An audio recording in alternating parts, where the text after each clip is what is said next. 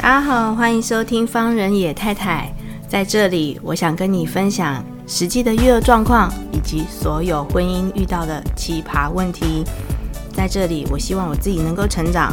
不管说可以给到你们很多的建议，但是至少我们可以一起找到生活的出口哦。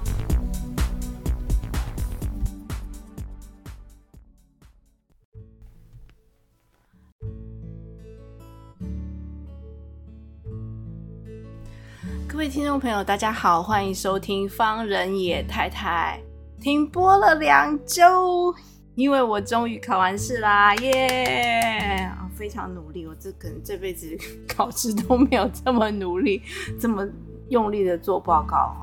那当然就是我觉得，哎、真的老了之后学才知道学习的重要。就是呃，我后面呃。应该是我第一个报告，真的是获得很多回响。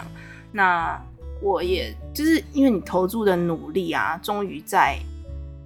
哎、不好意思哦，就是各位同学，就是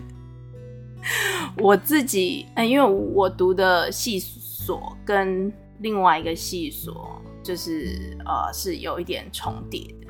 那所以说，原始像我们这种跨科目的呃人啊，就是在原始的那个从最刚开始大学是念这个系所的那个学生哈，看来就是我们这种旁门左道啊、邪门歪道啊，就是非常的看不上眼，就对了。他可能认为做学问这个部分还是一贯由他们，就是有他们的系统，然后他们其实也比较能够，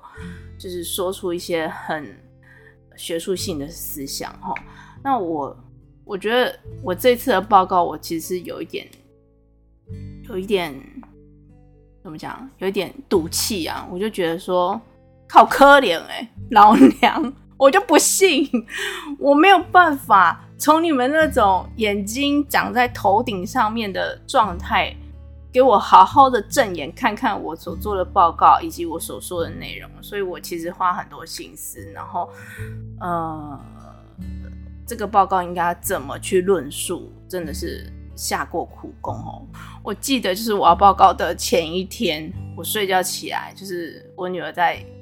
就柳丁在讲说要喝奶奶，妈妈妈妈的时候，我眼睛一睁开，都是我要怎么讲这个报告，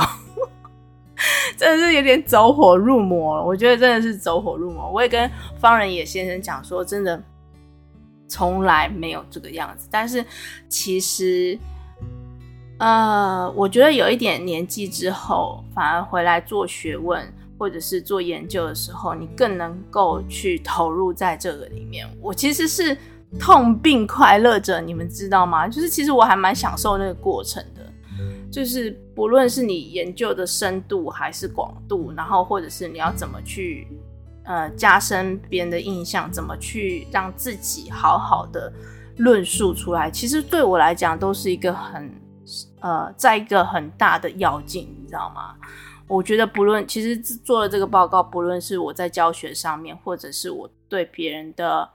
说法，或呃别呃站在别人面前的自信程度也变高了，然后也更能，我觉得那个那个东西变得很具体，你知道吗？原来其实原来这么深刻的去做过一次的报告，然后他给我的能量其实是这么强大。哎、我这里不是要广推说，吼，就是用功有多好，但是用功真的还蛮蛮好的。对我来说，就是你真的真心实意自己想要，然后刻苦刻苦的去训练到自己的血肉身躯里面，真的是很不一样。我觉得我获得，我我其实不不仅是获得了回响啊，哎呀，我也得到老师 很大的称赞。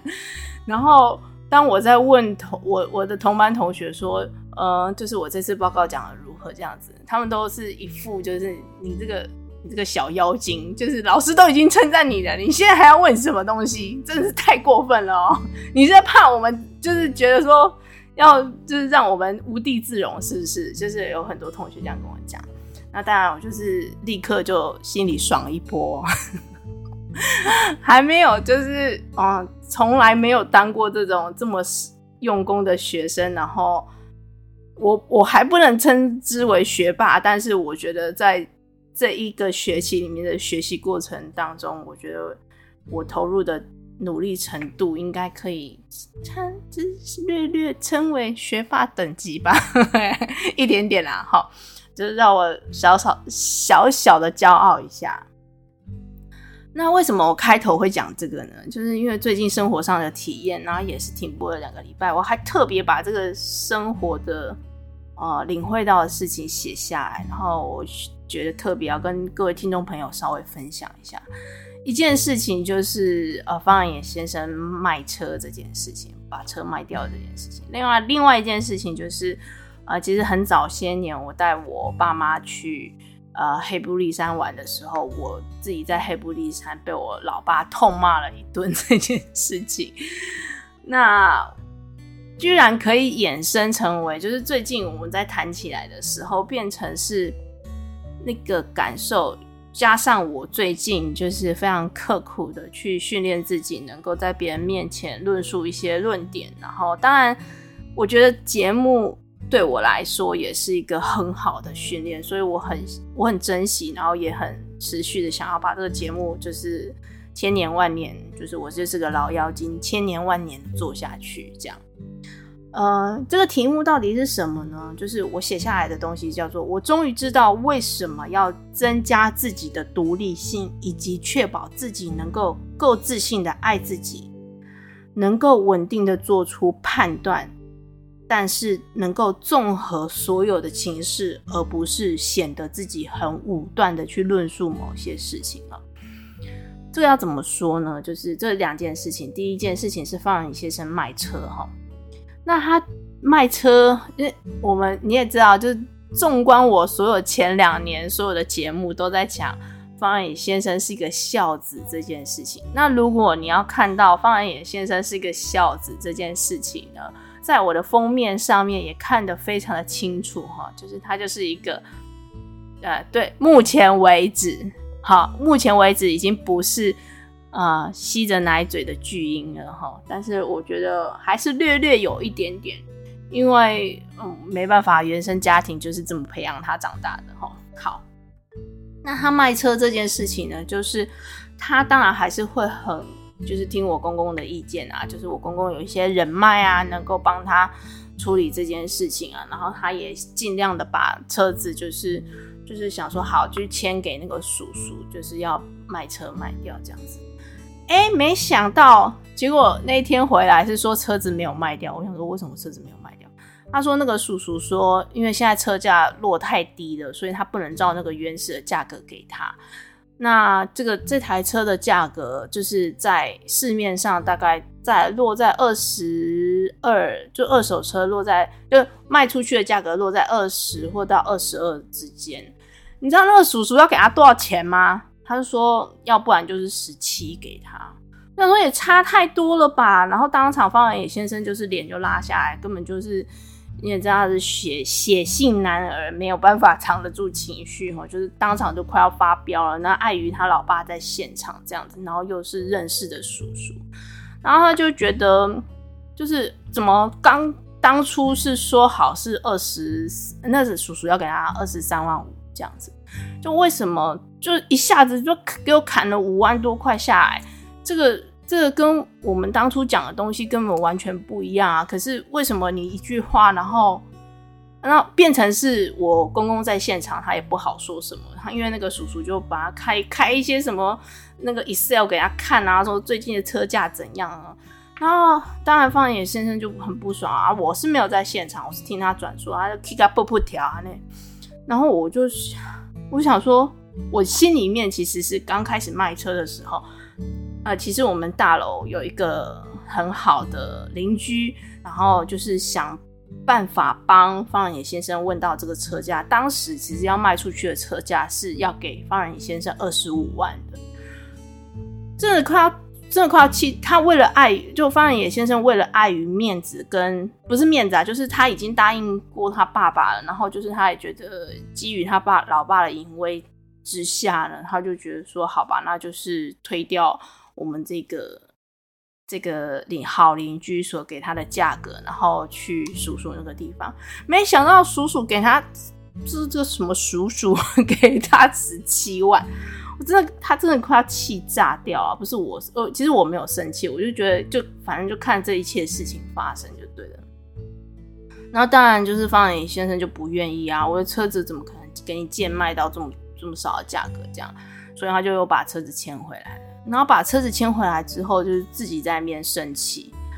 然后我就发现这件事情，如果其实，在我们的一个人生的训练路途当中，就是哦，爸妈给我们的教育是足够给我们自信，然后知道我们其实可以做出正确判断，并且放手的时候，让这个孩子自己去做决定的时候。不论他是做正确还是不正确的决定，都是支持他的时候，我觉得没有什么，就是事情才会往好的方向去发展。当然，我现在不是在就是去抨击说，可能我们老一辈的家长或者是我们的家长、我们的长辈，就是做出来的判断是不对的，而是有的时候他已经没有办法去认知到现在的。局势或者现在环境可能是真的是很很艰困的，或者是有时候，因为其实我们上一代非常讲，哎，非常讲感情这件事情，说呃，就是那种人情啊，哦，非常讲人情这件事情。所以，当我们在判断一个事情能不能够成立的时候，你往往都会被人情所牵绊嘛。我们我们其实。其实蛮常听到的吧，就是因为你呃上一辈的呃父母，然后因为人情而怎么样，因为人情而怎么样，因为不能说什么，因为不能说什么，然后把事情搞砸了这样子。本来其实很顺利的可以把这个车卖掉，然后获得一个非常好的价钱，就最后变成这样。当然事后我们就最后还是把车子卖给了我们很好的这个邻居，这样当然就是讲了一个很蹩脚的理由啦。那。我对我当然觉得对，对我们邻居那个大哥来讲，就是有点不好意思，因为就是又给人家反悔，然后又给人家又又再一次要把车子卖给他这样。但其实对方其实没有，好像没有什么觉得太不好意思的地方，还一直叫我们不要那么，就不要觉得觉得呃有跟他反悔，然后又回来回头卖给他。他其实就是一个很好的人这样。那我当然也很感恩，就是我们的人生旅途当中可以遇到真的真哎、真的呃很好，不是欺骗你的人哦。那我就有时候会觉得说啊，为什么都是我们？就是有时候因为人情的关系，然后父母给我们很大人情石头，然后就反而是砸到自己的脚。那回过头来，我要自己讲，就我讲的方仁野先生，我觉得不公平，要 讲一讲我自己。呃，就是，诶、多年前我在黑布里山 就带我爸妈出去玩。呃，早期的时候，其实我不太能够，我我们觉得理解当中的孝顺的定义，可能就是带父母出去玩啊，然后或者是给他们物质上面的生活啊。然后我当初就会觉得说，呃，我曾经参加过这样子的团。然后我觉得品质很好，所以很想带我爸妈去。所以那一次我就夯不啷花了大钱，就是带我爸妈去参加了一个非常非常非常贵的团哦，一个人团费要快要六万块。然后所以就是 花了很多钱带他们去黑布里山玩。那当时其实这个旅行社跟可乐旅游呢，就是呃同样的。同样的行程，但是可乐旅游只 只卖了两万八，然后我们那间旅行社呢，快卖了快将近六万块。那当然想当然了，就是羊毛出在羊身上嘛，就是那个钱其实是呃差别在于住宿的饭店以及吃的部分，就是导游带我们去吃的部分。那这次我跟我婆婆出去玩的时候，跟着的团还有。呃，方野先生的干爹出去玩的这个团呢，也是可乐可乐旅游承办的，然后承办的状态不是很好。那回来，方仁野先生就跟我爸就在聊这件事情的时候，我爸全然忘记了这件事情，就是他忘记了他在黑布利山骂我这件事情。呃，我刚刚好像没有讲清楚这个事件是怎样，就是因为团费是一样的嘛，但是我们吃住就比较好嘛。那我老爸就觉得说，怎么可以差这么多这样子？但是他不知道，他只有回来的时候听他的朋友讲说，哦，差别就是在那个吃住上面。所以可乐旅游给他们吃的可能都是那种团餐啊，或者什么的这样。然后当然他也是听朋友讲，所以在当场的时候他其实听不进去我我的任何解释，他只觉得我花那么多钱到底要干什么。然后他，但是他用了一个很蹩脚的方式，就是我当然那是有了小孩之后，我才知道他其实是心疼我花这么多钱。可是问题是，他选择在黑布利山。大骂我，那为什么是大骂我呢？因为我在黑布利山，因为夏天去，暑假去的嘛，我也只有暑假能够出国啊。然后就是暑假去的，所以我就穿短袖。那因为黑布利山很冷，很冷啊，先生，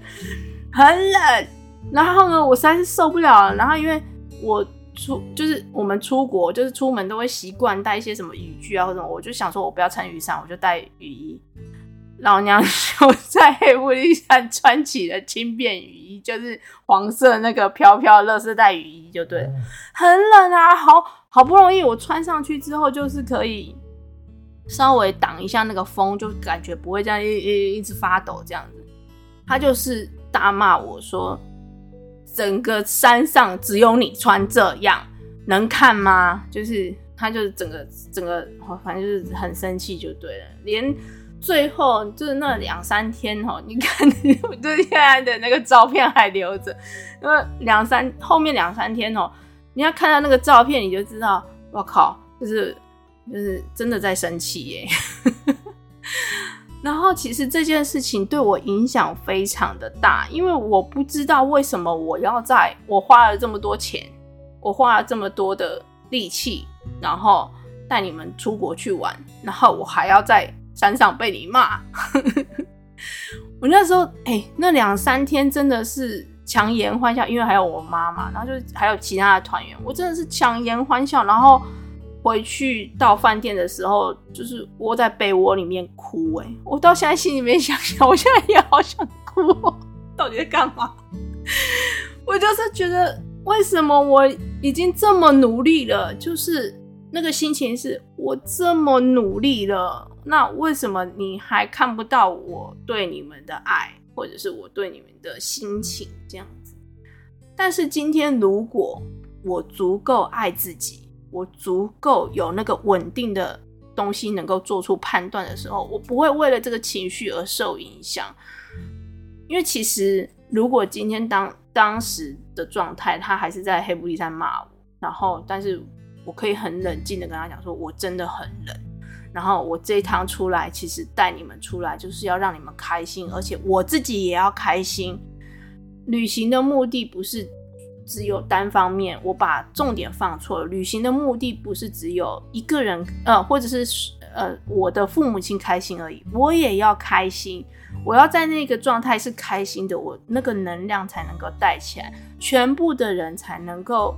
我我才能够投入这个旅行里面。如果我足够坚定的话，我也足够能量，也足够饱满，能够稳定自己的话，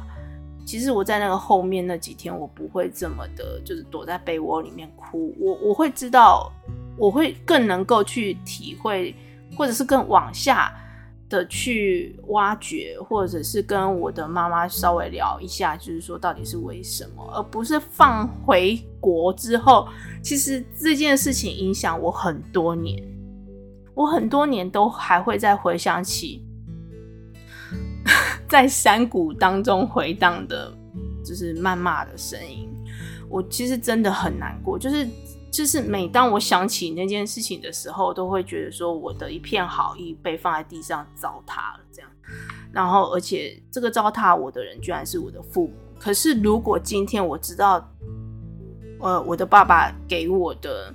就是他他对我的。情绪不是只有是不是这个样子，而是他非常心疼我花了这些钱，但是他用错方式了。如果我能够早一步的知道自己，啊，对不起，因为我在捏这个纸，会所以会有 就是很激动，所以我在捏我写写的纸哦。所以就是如果我可以能够很深刻的去知道这件事情的时候，我就不会为了这件事情。困住我这么久，然后这件事情不会在我的心里面刻画的这么深，然后这么的，我觉得午夜梦回回想起来，有时候就是或者是跟父母吵架的时候，就会突然回到在黑布依山的那一刻，因为其实还有另外一个更深的一点，就是其实在那个时刻，我会觉得非常的悲伤，是。啊，因为我妈妈就是一个以夫为尊的人嘛，所以当我爸爸在骂我的时候，他其实是不会帮我讲话的。他用一种非常怜悯、怜悯的眼神看着我，所以我就觉得，如果今天我是一个足够，呃，足够，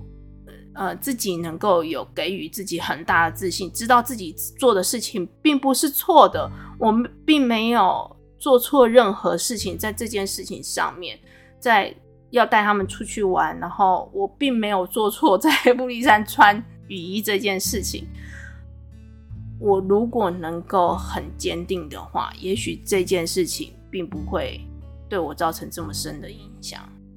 所以，我才体认到这件事情有多重要。这件事情真的非常非常的重要。在我以后觉得我要怎么去跟孩子说话，或者是我要怎么看待我跟孩子之间的关系，还有我要怎么训练柳丁能够足够的知道自己做的是对的事情，不会去为了别人的眼光而动摇，或者是为了阿公阿妈的眼光而动摇，这件事情太重要了，所以。嗯，我现在只能扩及到我的孩子。至于我的学生呢，我还慢慢的在找什么样的方式能够让他们能够更自由的在这个体制内能够做自己。当然，今天也发生了一件事情，然后我觉得其实我花很多心思在跟这个学生讲话。那今天有没有达到效果？我我认为是有啦。那这件事情有机会再跟各位听众朋友分享。那所以我觉得今天我要跟大家分享的就是，我希望 在听节目的你们，就是如果今天你已经成年了，然后某一些事情在你心里面刻画了很久，或者是带给你很大的一些伤口的话。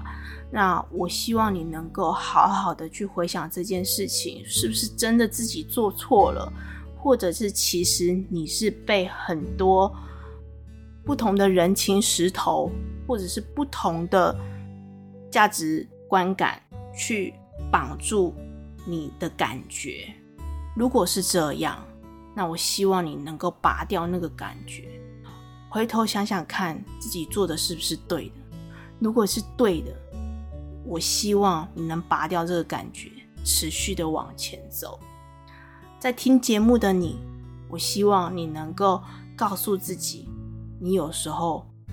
你做的事情是对的，不要怀疑，啊，不要去让别人动摇你。但是我讲这件事情 之前，我其实，在蕊这个，就话锋一转哦。我很怕有的人哦，你其实很做自己的，OK？你很做自己人，但是你要调整一下，你不要太做自己，有时候要听一下别人的意见，好吗？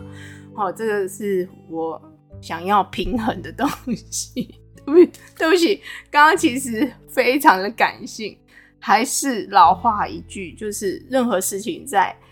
一个平衡点上面，就是我会觉得说，因为我是这样的人，我是会被。情绪困住的人，所以如果你不是会被情绪困住的人的话，很好。但是你要稍微知道，别人的情绪也是一种情绪。但是如果你是很容易被别人的情绪困住的人，我希望你能够拔掉它，持续的往前走。对，对不起啊，我觉得我应该刚刚前面就要收尾了哦，但是没办法，就是做老师的还是要去，两种情况都要跟你们说。留不要留于这件，不要留于这个节目成为一个说教的，就是节目。我只是分享我的经验。那如果你有任何任何的体验，也欢迎你能够写信给我，这样子。今天节目就到这里啦，谢谢你们的收听，拜拜。